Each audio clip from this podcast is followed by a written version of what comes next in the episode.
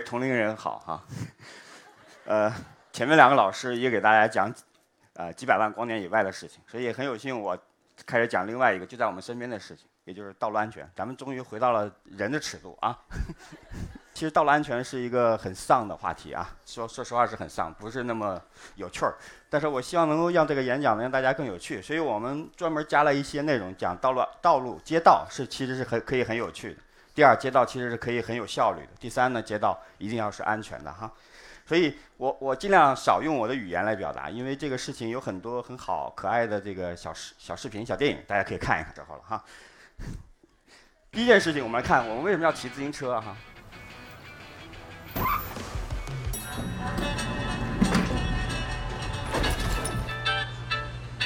Let's all go to the lobby to get ourselves a treat.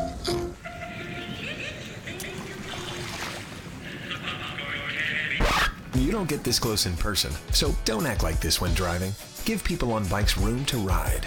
California state law requires at least three feet of passing space. 这是在加利福尼亚颁发了第一个法律，就是当我们大家骑自行车的时候，任何小汽车不可以靠近我们一米半。所以只有这种法律呢，保证你有很好的空间哈。这是第一个很有趣的一个视频哈。第二个视频，大家都知道，在中国现在很多人都说十二岁以下的小朋友咱们不可以骑自行车。但是对不起大家，我我是小学三年级学会自行车的，而在很多欧洲国家，小学生他是鼓励用自行车来上学的。中国今天我们不希望大家骑自行车来上学，是因为道路安全容易出事故，对吧？但是我可以跟咱们小朋友们说一句啊，在中国很多城市里面。从这个街道情况来说，我建议三岁以下的朋友也不要骑自行车，因为同样面临同样的危险，是吧？所以这并不是我们同朋小朋友们太小的原因，而是因为我们的道路是不对我们安全的。所以可以看另外一个很简单的视频啊，我们看看欧洲怎么来让小朋友骑自行车上学啊。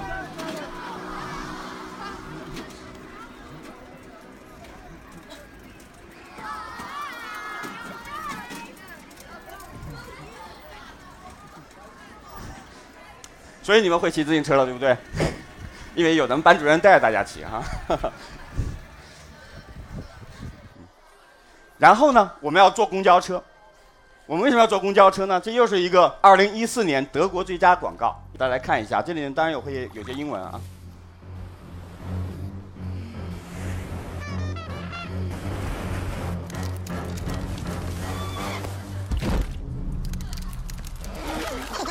it's smart to traveling here。这句英文说，如果一组人出行是更聪明的，对吧？一只小企鹅会被鲨鱼吃掉，但一大堆我们就可以把它干掉，对吧？然后看一只小小萤火虫，它亮度不够，它很难能找到路，但是大家一起出行，大家可以游刃有余的通过树林。It's smarter to travel in groups.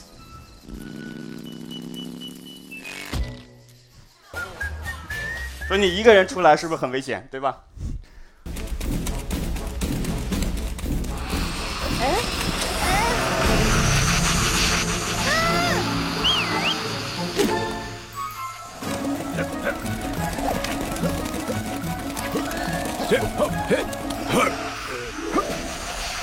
Mm-hmm.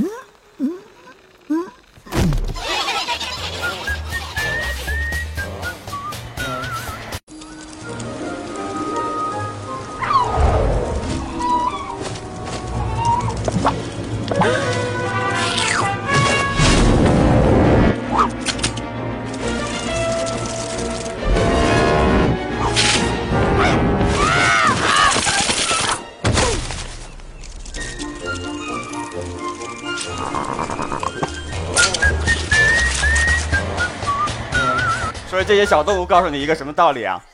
大家一起出行更安全、更活泼、更有意义，对不对？所以这是2014年德国的最佳广告啊！它是鼓励我们来使用公共交通系统出行哈。所以这都跟我们交通出行很相关，是不是很有趣儿？后面还有一些有趣的，您可以看一下。我们为什么爱坐公交？这还有一些啊，我们可以快一点过。你等公交是最难受的，对不对？所以在公交车站上你会很无聊，所以这时候你可以。有一些很很有趣的小活动，你可以去拍一些这个扫描它的二维码，然后会有一些惊喜发生哈。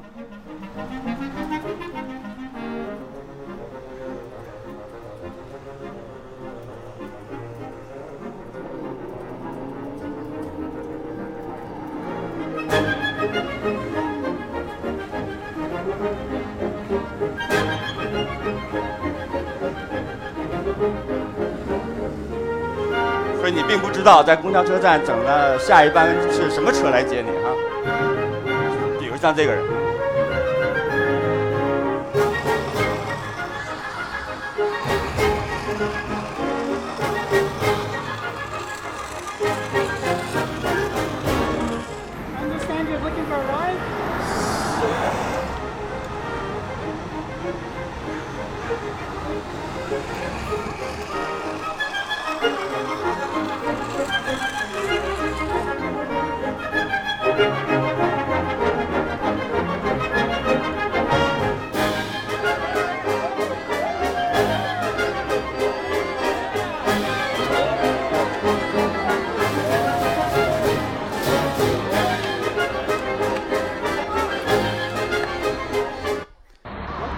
然后呢，我们为什么要等红灯？大家可以看一下哈。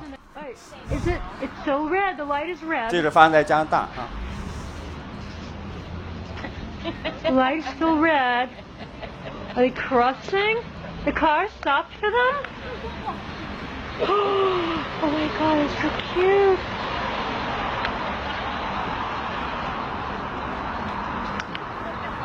Right in front of the Isabella Gardner 所以 Museum. 看看这里面没有班主任带着过马 cute. 路 That 哈。car is just waiting.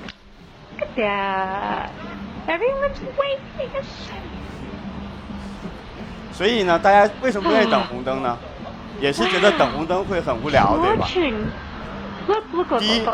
我们可以看到有这些小动物们可能比我们更遵守规则，等红灯来过马路。另外呢，我们也有很多的这个大人们在帮助大家，在等红灯的时候更好玩。所以这是下一个视频，可以看一下哈。他们有人希望我跟着来来跳个舞哈。这个是在这个比利时所做的一个等红灯的实验。没有这个实验之前，很多人闯红灯，这是非常危险的，容易发生道路安全事故。但是我们如何让等红灯这个行为变得更有趣呢？大家可以看做这个活动哈。如果你们想 exercise 运动一下，可以站起来。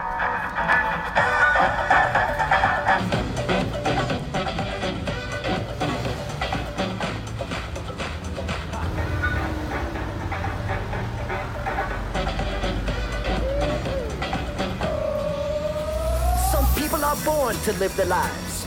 I'm born to dance. Want me to work like a dog in a full-time job? Haha, I'm born to dance. Don't wear no coat, no tie, no shirt, and even no pants. I'm born to dance. You shaking your head? Well, I'll be shaking my ass, cause I'm born to dance. I wanna shake it and shake it and shake it, shake it and shake it, girl. Do you wanna shake it? I wanna shake it and shake it and shake it, shake it and shake it, yo. Watch me dance now.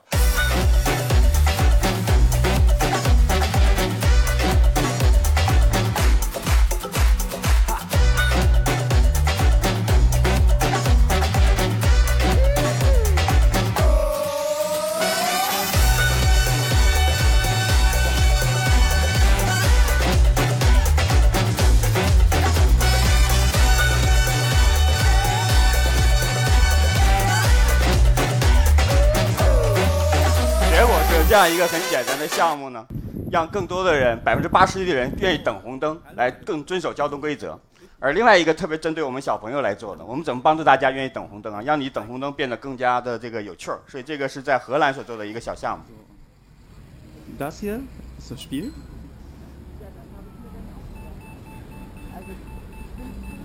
Warten jetzt mal kurz, bis es rot wird. Sieht man auch, wie lang die Grünphase ist. Und 他在等这个绿灯过去啊，然后看大家等红灯的时候可以干什么事情。 einmal zum Spiel anmelden. Jetzt brauche ich noch jemanden. Hey! 对面有一个女孩在跟他打 Und 招 los 呼。 geht's. 所以在等红灯的时间，你看他在干嘛啊？ So, wie ihr seht, ist das Ganze eine Pong-Variante mit Skateboard. Das wird ziemlich cool. Hier seht ihr dann oh, auch die, wie lang die Rotphase geht. Und das ist endlich mal ein guter Zeitvertreib, um an Ampeln zu stehen. Und man spielt mit 所以可 Leuten, 能 die 会有 man 些 nie 小 vorher 朋友可 gesehen 能 hat. 会 Das 多 ist 等 auch 两个 ziemlich 红灯 cool. 才过去，对吧？ Und 因为愿意霸着这个哈。 leider daneben. Und 所以他输掉了。 tja, leider 这个 verloren. 项目还有 Wir 一个特 spielen 别有 weiter. 趣儿的一个结果，就是它可以帮助大家认识陌生的好朋友啊， Hey! 对吧？这是很很简单偶遇的两个行人哈。所以其实呃，全世界有很多像我们这样人，希望让大家的呃出行更安全，使用更多有趣的方法，更多的设计手段。所以大家觉得是不是你们会更愿意走路、骑自行车、坐公共交通系统，甚至等红灯过马路，对吧？所以这就是今天我想跟大家来聊的哈。所以第二件事情呢，我们来看，除了街道是很有趣以外，我们需要还要注意另外一个很重要的问题，我们需要街道更有效率。我们要能够运载更多的人使用更多我们的这个街道空间，所以这个就是我们在全球做的另外一个案例，叫做 Street for All。街道是为所有人准备的，而并不是为一个小汽车准备的哈。所以这边是德国的一个很著名的广告。这个街道呢是非常乱的，但是大家把这个呃小汽车啊一些比较乱的因素提出去之后，这个街道就会非常有呃有秩序哈。而我这个左手边这张图呢，这是非常著名的一个在西雅图所做的一个案例哈。这张图讲讲了一个。更重要的一个内容就是说，我们如何让街道更顺畅、更加有活力哈。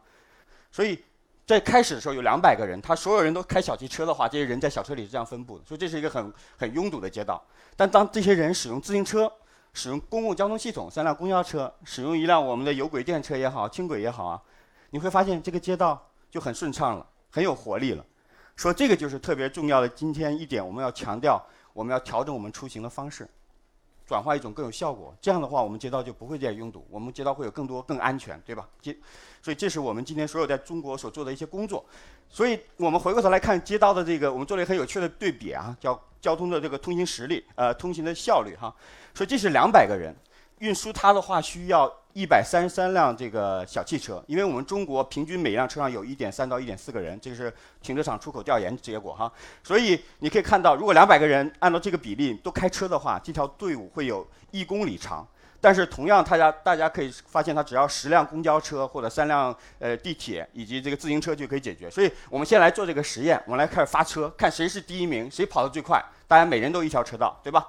所以可以看一下这个很简单的这个，这叫交通仿真哈。这想告诉大家，哪一种交通工具在街道上是有效率的？我们要给这种最有效率的更多的这个，呃呃空间跟这个路权。所以可以看第一件事情，公交赢了，然后这个呃呃呃步行的用了三十八秒，然后自行车稍微晚一点，用了快两分钟，然后大家可以看小汽车还没跑完哈，所以它用了四分钟。所以这个给大家理解一下，就是说。不同的交通工具，实际上它的运行效率，它所占用的空间是不一样的。所以，为什么我们今天要保证大家更好的使用自行车出行，使用公共交通系统出行？这是因为我们的空间是有限的，所以这样更高效率的这个出行方式。另外一个有趣的这个对比呢，也是同样，因为我专门选了一个，这是对咱们同学出行很重要。这是选择的这个是丹麦的两所学校，一个是在市中心，一个是在市郊。所以在市中心，它是希望大家使用自行车来的，所以它可以这个学校周边创造非常好的这个儿童友好街道，它可以有更多的自行车道做保护的。所以它在一个小时之内，它可以满足这个学校大概有两三千名，包括职工、包括老师、包括这个学生的出行。而另外一种呢，是在这个。呃，现在中国大多数城市这个学校都是这种模式啊，所以我们这个学校周边的交通一直是出现问题啊，都让开车，大家都觉得别的方式不方不不不安全，只有开车才可以安全的抵达我们的学校哈。但是这样的话，它的效率会降到非常非常低，能降到大概一小时可能只能过一百辆车。所以从这个角度来说，解决我们学校大家出行很安全很。快畅的一个最重要问题就是，我们保障大家使用自行车、使用公交系统更方便、更安全的抵达我们的学校，所以这也是我们的很多工作之一哈。我们讲了街道可以很、很、很有趣，街道也可以很有效率，但第三块呢，也是最重要的一点，街道一定要是安全的。为什么要谈这个内容呢？是因为呃，你可以看一下啊。所以刚才反复强调，其实在中国，我们认为十二岁以就我们的很多法律规范规定，十二岁以下的孩子不可以骑自行车。这说明你中国在街道管理上是一个非常低层次的、简单粗暴的哈。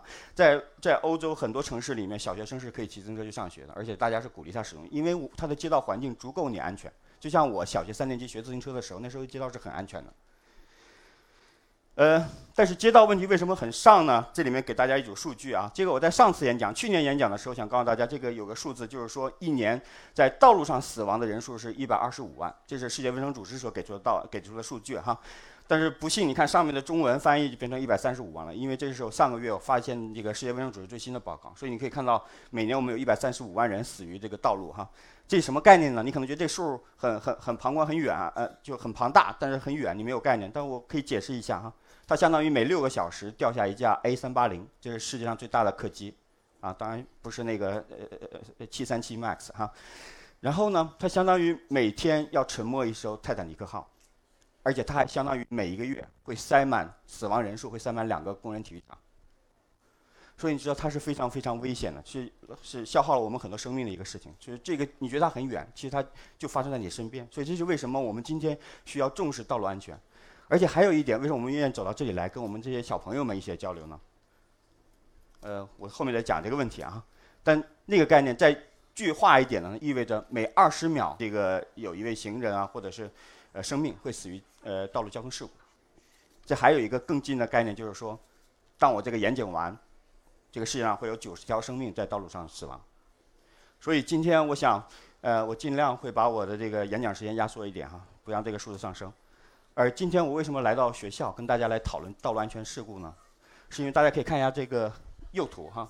这在中国是很特别的，在全球来看，从零岁到十五岁的这个过程里面，道路安全是小朋友的第一致死原因。但中国很特别，是为什么？因为中国是唯一一个国家溺死的会比这个道路安全死亡人数更多哈。所以大家学好这个游泳是很重要的啊。但是当你把这个时间线拉得更长，你会发现，当你变成了你的高中毕业到十八岁的时候，道路致致死原因是小朋友们死亡的第一要素。大家都知道，小朋友都很活力、很活跃，我要出去玩耍，我要户外空间，对吧？而小朋友身体一般都会很好，不会生病，很少生病的，对吧？所以他很容易死亡的原因就是道路安全。这也就是为什么大家可以看下这里面还有男性、女性的这些整体的比例啊。这二零一二年十五岁到二十九岁人口，这些是我们祖国的未来。所以这为什么今天我们在谈道路安全，并不仅仅在谈一个很简单的技术问题，我们在谈我们中国的未来。如果道路安全都解决不好，中国没有未来。我们很有大量的这个孩子会死亡在道路上。而孩子对我们来说很非常关键，一他自伤了之后，我们需要照顾他一直到他的这个老年，对吧？可能未来四五十年，这全是社会成本，是需要社会来照看的哈。所以这也是为什么很关键，我们在做这些事情。但是道路安全这个问题可不可以解决呢？其实这是我们为什么来投入工作。如果大家说再怎么做你也解决不了道路上的这个死亡人口。但其实是不是的？大家可以看一下，这是在瑞典所做的一项工作哈。他在一九七五年的时候推出了全球第一个叫做“零伤亡愿景”，他希望道路上面死亡人数降为零。所以在他一九七五年推出的时候，可以看那个黄线，这条黄线呢是在瑞典死亡的人数是非常非常高的。这根蓝线呢是什么呢？是大家出行的次数，机动车出行的里程。但一九七五年他推出这个“零伤亡愿景”之后，你可以发现很有趣的一个事情出现了。他的死亡人数不断在下降，但他同时呢，使用这个各种各样的出行方式的人还增加。就我们出行的人是越来越多，但死亡人是越来越少。说瑞典这种成功的经验呢，就刺激了包括这个联合国在内发布了全球，啊，二零二零明年就到期的一个十十年的道路安全的全球项目。很有幸呢，我所带的这个机构世界资源研究所也参与到全球拯救道路安全的这项工作之中。这个是由纽约的前市长，也是首富这个布隆伯先生来发起的哈。当然，呃，核心的内容就是我们希望保证道路上面死亡人数越少，来复制更多的这个瑞典的经验哈。呃，提升道路安全呢，一些有很多很多专业的内容，但很多其实不需要我们小朋友来了解的哈，因为毕竟有很多像我们这样的大人正在为此努力的工作哈。但这其中包括八个主要内容，包括用地规划。包括街道设计，包括出行速度，呃，出行选择的提升，也就大家使用公共交通系统、自行车系统会能够提高这个道路安全哈。然后包括对速度的管理，包括对执法与监管，包括教育跟能力建设，包括这个呃车辆本身的设计，包括这个呃最后的这个紧急碰撞之后的紧急救治以及防护，这是大体上八项内容哈。但我很简单举起这个其中几个比较能够有起到效果的内容。第一件事情是对速度的管理，大家可以看一下这个右手这个图哈。这个图是在不同的这个车的速度下面发生了道路安全事故，这个人类致死的这种几率，大家可以看，从零零公里每小时一直到三十公里每小时，这个死亡的几率还是很低很低，差不多百分之十左右。也就是说，你跟一个开三十公里以下的小汽车发生一些道路安全事故，呃，我们被撞死的可能性只有百分之十。但是你会发现。基于这个数据，你就发现再跟踪一下，你会发现到五十公里，很简单，就是提升到五十公里每小时的时候，一旦发生道路安全事故的话，大家生存的机会就只剩下百分之十。所以这里面就可以给一个第一个概念，就是说我们要管理我们的这个道路的限速，特别是在我们学校周边要降到百分呃三十公里每小时以下。但中国今年普遍城市的道路呃限速都是在六十公里左右，一旦发生交通事故，这个死亡人数必然是上升哈。节约速度还有一个最重要问题，就是可以帮这里面有刹车的距离，大家可以看一下啊，就不同速度下面你的反应，包括车辆性能，包括把它刹到为零的这个刹车距离，所以你这都是一系列更加呃微观的要素。为什么这个速度对道路安全是非常非常重要的哈？另外这一边呢可以看一下，这是在不同的这个速度情况下面，当我们作为司机所能观察到的周边这个街道的一些情况，我能不能找到我们的小朋友，我能躲避他哈？所以当这个速度大概三十公里的时候，我大概能看到街边有一个人，可能也有小朋友不遵守规则要跑过马路，对吧？我还能就采取一些防护措施。但是，一旦它变成五十公里的时候，你在街道上司机所能观察到的这个物体是越来越少的，因为速度会越来越快，这跟我们光学是一样的道理哈。所以这会导致小朋友们可能有的时候个子又特别矮，特别不容易被看到，就很容易发生道路安全事故哈。所以这个就是减速对我们来说是非常重要。所以大家可以看一下，这是英国伦敦，英国伦敦在它所有的核心区，基于道路安全，这里面所有绿颜色的地区，就是把所有的速度限制在三十公里以下啊，三十公里每小时以下。第二个呢，我们来谈一下道路设计。好，这是你骑车可能会经常会发生的一些事情，对吧？所以你会经常会发生一些开门，就在中在北京也会发生很多这样事故。当然，我我不想再恐吓大家了哈。就当然有很多更血淋淋的这个这这个案例哈。OK 哈，所以骑车要小心哈。所以这个事情在美国同样出生，这在当然也在美国。所以美国做了很多事情，在中国呢，最简单的方法就是指责这个开车门的人没好好开门，或者大家骑自行车不注意观察，很容易把这个把责任推向给大家，对吧？但是其实在美国，它针对这个问题，在纽约的这应该是四十三大道，看这个行人是非常危险的。道路呃设计改造之前，这里面有一个很可怜的自行车骑骑行的人，对吧？这张图片里面它只有两种可能，一种呢是更靠近移动的车，被移动的车撞到，对吧？另外一种靠靠近停放的车被开门撞到，是吧？所以所以这是变成一种这种生死抉择的这种一种街道，所以对自行车是非常不友好，而且很容易被伤害到。所以美国呢，结合这个东西，这是在2008年全纽约所做的一些街道设计安全改造。它将街道并行的更加人性化，让自行车有更加受保护的区域。跟小汽车一看，它这中间有大概呃一米左右的这个隔离带，你哪怕开车门，你也不会直接跟这个骑行的人发生直接的这个碰撞。所以通过道路设计，不需要我们大家背负这么多的这个呃这个这个责任，这么多问题，而能解决道路安全问题哈。然后。包括提供更多的公共交通系统，让大家使用公交系统也是很安全的一种模式哈。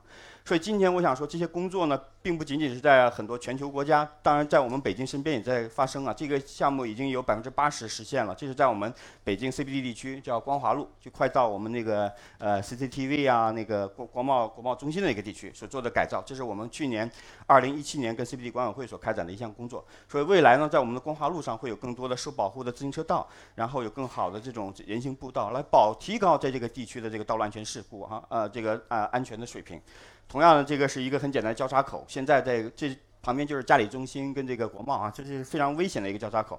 然后你可以看远处还有一个公交车站，并不醒目。但是我们希望这个这个呃类似的这个设计改造呢，今天已经在北京的这个 CBD 地区发生了哈。当然，这个项目也不仅仅是在中国，这个是我们在这个墨西哥所做的道路安全设计改造。其实道路安全设计改造。是非常简单的，只要画画漆啊，涂一些非常漂亮的这个线路啊，让大家更遵守规则啊，你其实可以产生非常大的人命的这个这个节节约。所以这个很简单的这个改造，减少了百分之二十四的这个行人伤亡事故，在这个很简单的路口，它不需要我们花太多的钱。只需要我们更好的设计理解这个道路安全事故哈，所以这个是我们在埃塞俄比亚，大家可以看以前这种路口，谁有谁敢通过这样的路口，还还有各种各样的模式，这是非常混乱的。但是通过简单的我们突突漆，摆一些这种叫做冰璃冰激凌桶的这种东西啊，让这个车道更清晰，就可以大量的节约这个在埃塞俄比亚的这个道路伤亡。所以以及最后，我们在学校周边要保护我们的儿童，我们一定要创造一个典型的叫儿童友好型的街道。这个是在波哥大发生的一个最最新的案例啊。这个是在学校周边所做的这个街道设计改造。所以通过这样的改造，大家，我相信我也欢迎大家，即便是今天小于十二岁，也使用自行车系统跟步行系统抵达我们的学校。所以让我们一起努力，让我们街道对大家更安全。谢谢。